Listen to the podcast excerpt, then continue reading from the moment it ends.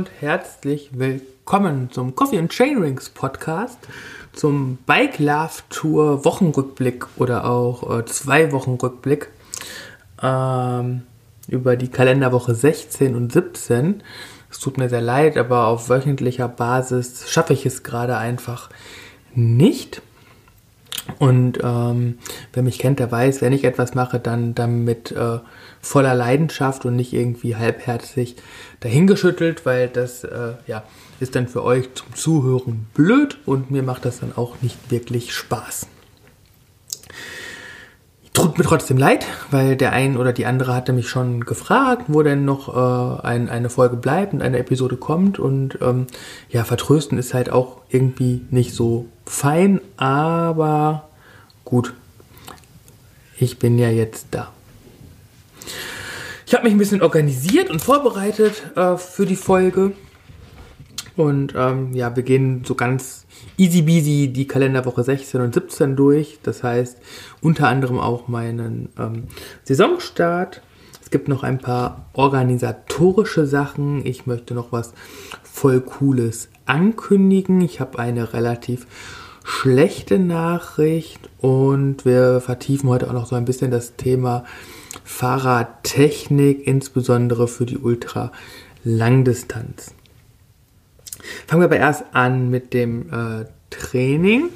Wer sich die letzte Episode noch äh, angehört hat oder äh, ja, sich das nochmal in Erinnerung ruft, ich kam ja quasi aus dem Trainingslager und habe in der Kalenderwoche 15 dann ein wenig äh, regenerativ gearbeitet, ähm, nachdem ich ja quasi in den Wochen, zwei Wochen davor knapp 50 Stunden trainiert hatte. In der Kalenderwoche 15 dann eine halbe Ruhewoche und ein Dreierblock. Und so bin ich ja dann in die Kalenderwoche 16 gestartet, wo wir dann den ähm, Stubbs-Test ähm, integriert hatten, weshalb wir die, den, den Wochenstart so ein bisschen äh, auseinanderpflücken mussten. Äh, einfach weil nach dem Trainingslager der Dreierblock an dem Wochenende der Kalender, von Kalenderwoche 15, dann, dann war der Ruhetag ähm, zum Start der Kalenderwoche 16 Pflicht. Ähm, dienstags gab es dann ein äh, lockeres G2-Training und dann brauchte ich aber vor dem Subs-Test auch noch einen Ruhetag, weshalb nach der ersten Einheit direkt wieder ein Ruhetag folgte. Normalerweise fahren wir schon eher immer so dieses zwei Tage Pause, drei Tage Pause oder vier Tage Pause Rhythmus. Und so ein Trainingstag für sich ist immer ein bisschen schwierig, aber ähm, letztendlich wollte ich halt auch nicht mit so großer Vorermüdung zum Stubbs-Test kommen und erfahren. Und ähm, ja, nach dem Stubbs-Test gab es dann äh, ja, ein paar organisatorische Veränderungen bezüglich der Rennplanung. Ähm, dazu kommen wir dann gleich. Ähm, und äh, ja, dann, dann in der Kalenderwoche 17 folgte der Saisonstart und äh, ja, schon ein relativ intensives Programm danach. Soweit die ähm, reinen, der reine Überblick. Wenn wir das Training jetzt uns ein bisschen anschauen, dann äh, ist natürlich in der Woche 16 ganz klar erstmal der, der Stubbs-Test, das äh, ja, Augenmerk. Und ich habe es endlich geschafft. Die 300 Watt Marke ist quasi gefallen. Also in einem CP20-Test wäre ich über 300 Watt äh, gelandet. Ich habe, äh, der Substest folgt ja einem äh, anderen Protokoll. Es geht da ja auf der einen Seite die äh, maximale Laktatbildungsrate zu messen. Das macht man über einen 15-sekündigen All-Out-Sprint aus dem Stehen mit zunehmendem Widerstand. Also da ist der SRM-Ergometer nochmal ganz speziell für kalibriert. Dann nach den 15 Sekunden stoppt man abrupt. Die Beine dürfen sich danach nicht mehr wirklich bewegen, sondern man setzt sich hin und bekommt äh, 10 Minuten lang jede Minute äh, eine Laktatprobe abgenommen aus dem Ohr. Und dann kann man endlich frühstücken. Das ist immer so, so die erste Phase heil überstanden. Und ähm, ja, dann nach, ich glaube, so 15 Minuten, 20 Minuten Pause geht es dann zum zweiten Mal auf die Rolle. Ähm, Warm-up und dann kommt der, der Rampentest All-Out mit ähm, dreimal drei Minuten Warm-up mit steigenden Wattwerten und dann alle 30 Sekunden sind es, glaube ich, ich weiß nicht, 30, 40, 50 Watt irgendwelche Sprünge. Ja, und ab 400 Watt tut's weh und bis 475 Watt bin ich gekommen. Und dann war ich echt fertig. Die Ergebnisse sind aber zufriedenstellend. Meine äh, maximale Sauerstoffaufnahme ist so hoch wie nie als absoluter Wert. In Relation zum Körpergewicht äh, geht da noch einiges.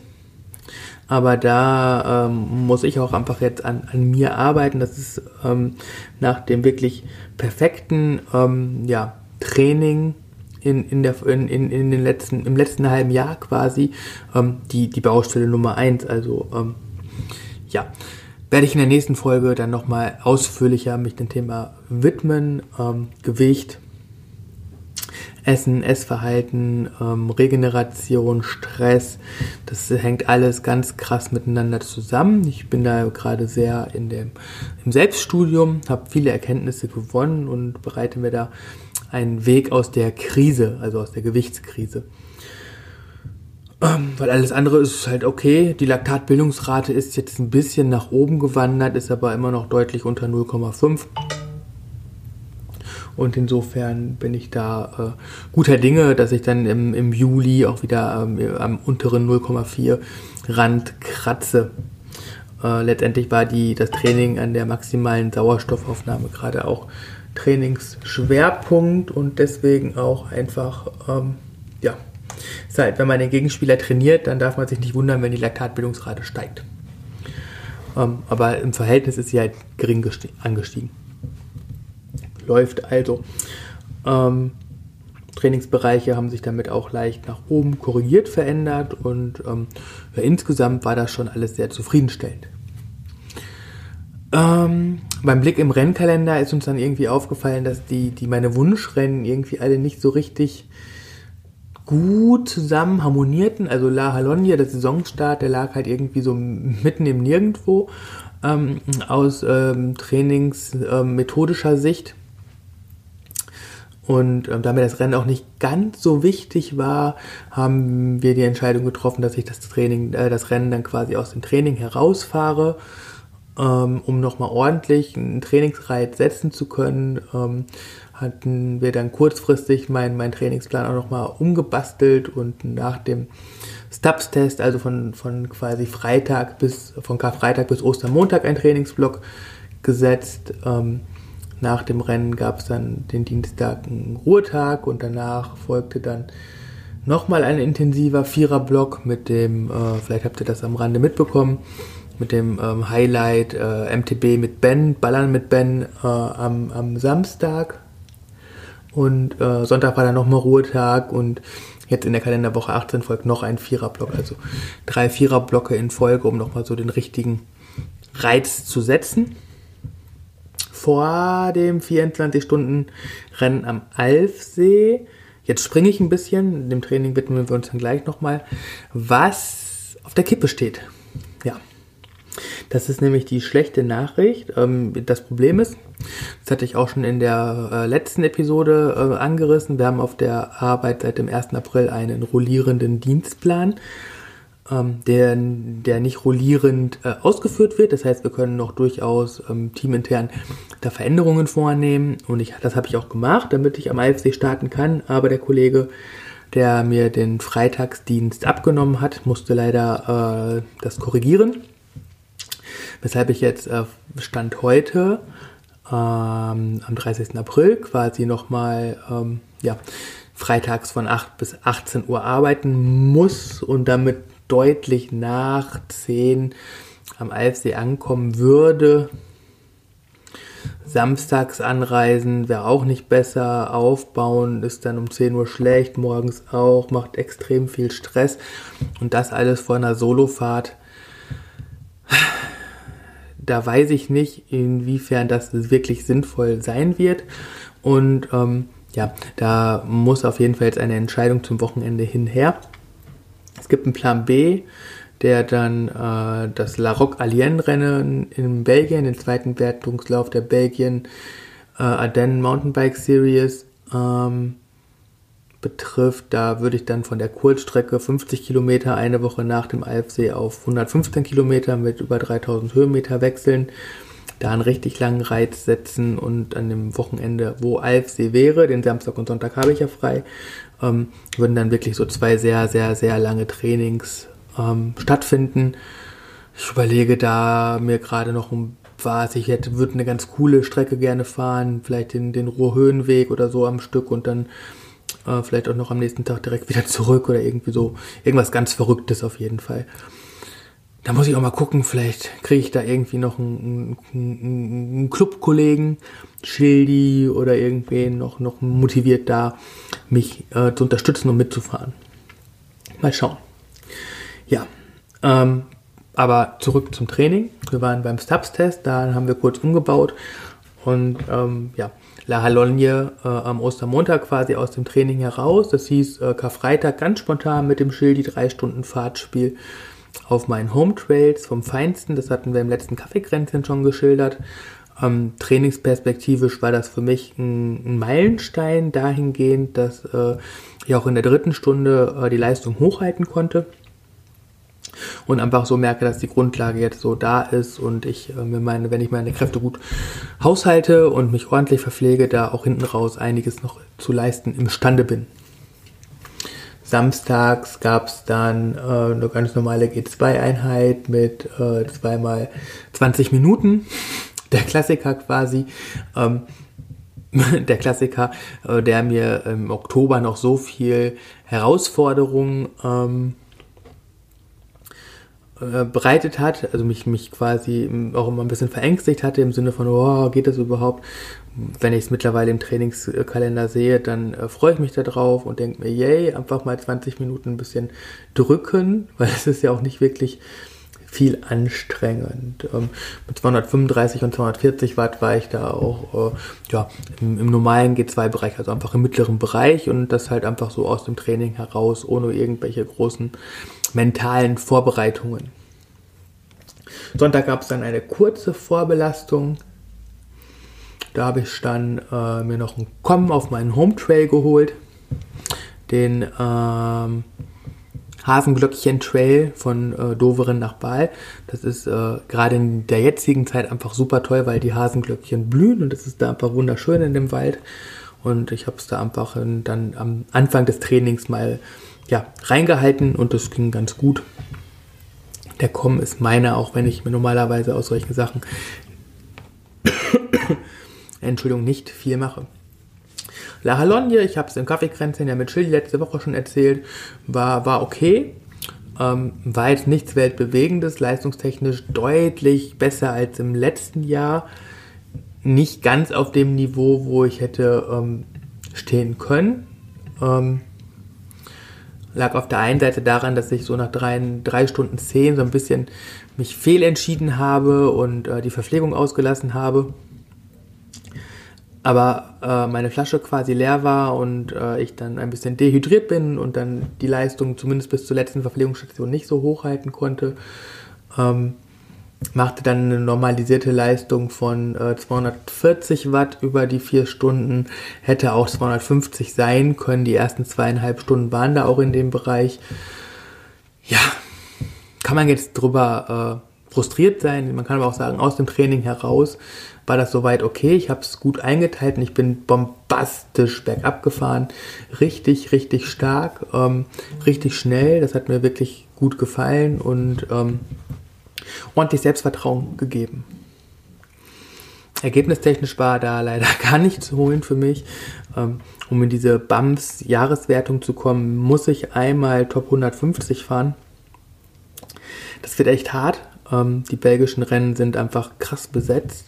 Und vor allen Dingen ist halt die Verteilung auch extrem. Also auf der Kurzstrecke waren 50, auf der Mittelstrecke 250 Fahrer und auf der Langstrecke 750. Das ist schon ordentlich und ähm, ja, ich bin noch zu schwer, um an den steilen Rampen dann echt gut mitgehen zu können. Insofern bleibt mir nichts anderes übrig, als mich da mit einer Mittelfeldposition auf der ja für mich dann doch sehr kurzen Strecke über 75 Kilometer ja, zufrieden zu geben. Mehr, mehr geht da einfach nicht. Ich spekuliere da einfach auf die langen und harten Rennen über Villa Rocalien über 115 Kilometer oder in Malmedy über 110 oder dann am Ende äh, in Godefroy über 160 Kilometer. Im Übrigen ein UCI-Marathon, da bin ich sehr gespannt, wie sich ein, äh, wie, wie ein UCI-Marathon über 160 Kilometer mit 4.500 Höhenmetern denn äh, so besetzt sein wird. im September. Nach dem Ruhetag, dann in der Kalenderwoche 17, gab es dann ein, noch einen Viererblock. Der begann mit ähm, etwas, was ich dieses Jahr ein bisschen vernachlässigt habe, Kraft-Ausdauer-Intervalle. Ähm, ich mache ja auch kein Krafttraining mehr. Kraftausdauer hat jetzt auch mit Krafttraining nicht wirklich viel zu tun, aber einfach mal wieder so ein bisschen die dicken Gänge treten, das habe ich gemerkt, das äh, habe ich auch bei La Halogne gemerkt, dass das fehlte schon, ähm, weil man auch einfach gar nicht mehr daran so gewöhnt ist, so zu stampfen. Und gerade bei den steilen Rampen ist es halt schon notwendig, mal 60, 70 Umdrehungen zu fahren. Die ging aber insgesamt recht flüssig daher, waren 4 mal 10 Minuten in einer 3-Stunden-Einheit. Das war okay. Und ähm, ja, gedanklich war ich halt schon immer einen Tag weiter, muss ich ehrlich zugeben. Das war eine relativ kurze Einheit über zweieinhalb Stunden, die am Donnerstag auf mich wartete. Aber die hatte es schon so ein bisschen in sich, weil es ging darum 10 Minuten Warm-up und 10 Minuten Cool-Down. Ähm, also zweieinhalb Stunden minus 20 Minuten macht noch zwei Stunden 10 übrig und die dann im G2-Bereich, also komplett Tempo und das war echt, das war cool. Das hat richtig, richtig Spaß gemacht, einfach mal so zwei Stunden und 10 Minuten durchzudrücken. Ähm, Habe ich dann auch im Schnitt mit 230 Watt gemacht. Ähm, und das, das ging richtig, richtig flott und gut. Dafür war dann am Freitag die 3 Stunden G1-Einheiten ja, kein Flop, aber die war so zäh und so lang und so träge. Aber es lag halt zum einen daran, dass ich nach den ähm, nach der G2-Einheit am Donnerstag keine Kohlenhydrate mehr gegessen habe und dann auch natürlich Low Carb am Freitag losgefahren bin und letztendlich ist dieses monotone G1-Fahren für, die, für den Zeitfaktor, also wie schnell geht denn Zeit im Training rum, nochmal was anderes, als wenn ich entweder A, so eine krasse Challenge habe und zwei Stunden Tempo fahren soll oder halt ein Intervallprogramm abfahre, wo man ja dann auch eher immer von Intervall zu Intervall denkt und nicht immer so diese ganzen drei Stunden vor sich hat. Da hilft dann auch dieses äh, nach jeder Stunde Lab-Taste bei G1 drücken nichts, weil einfach zu wenig Abwechslung im Training ist. Aber es ist halt das, das Kern, die Kernarbeit von einem Langstreckenfahrer. Und insofern ja, war es mir dann auch an dem Tag einfach wichtig, diese drei Stunden durchzufahren, was ich auch gemacht habe. Ja, und am Samstag gab es dann Ballern mit Ben oder äh, ja, für Ben irgendwie Ausruhen mit Daniel. Äh, das war mit, mit Schildi zusammen, war, war, war das echt einfach schon so, ja doch ein Highlight in diesem Jahr. Ähm, einfach mal hinter einem, einem oder vielleicht sogar dem besten Mountainbiker Deutschlands hinterher zu fahren. Ähm, für mich hieß es dann ähm, wirklich quasi zwei Stunden lang im Windschatten zu fahren oder aber irgendwie am, am Berg zu gucken, dass Ben nicht ganz auskühlt oben, ähm, der dann auch stellenweise die Berge einfach zweimal gefahren ist. Ähm, und das war echt schon krass, weil Ben ist dann locker an der Ruhr entlang gefahren, während dem Schildi und ich im Windschatten mit 260 Watt im äh, G2 bis EB-Bereich hinterhergehechelt sind. Ähm, aber es war cool und es war auch cool, einfach mal so im, im Downhill zu sehen, so wie, wie krass schneller man runterfahren kann und ähm, ja mit welch einer Lockerheit und Unbekümmertheit da auch ähm, in, in so nassen Verhältnissen der Band zu Werke geht und äh, ja, ich habe da relativ viel für mich mitgenommen und ähm, fand das wirklich sehr, sehr, sehr cool. Chili im Übrigen auch und das Ganze vertiefen wir natürlich dann auch nochmal im Coffee and Chain Rings Kaffeekränzchen am kommenden Donnerstag.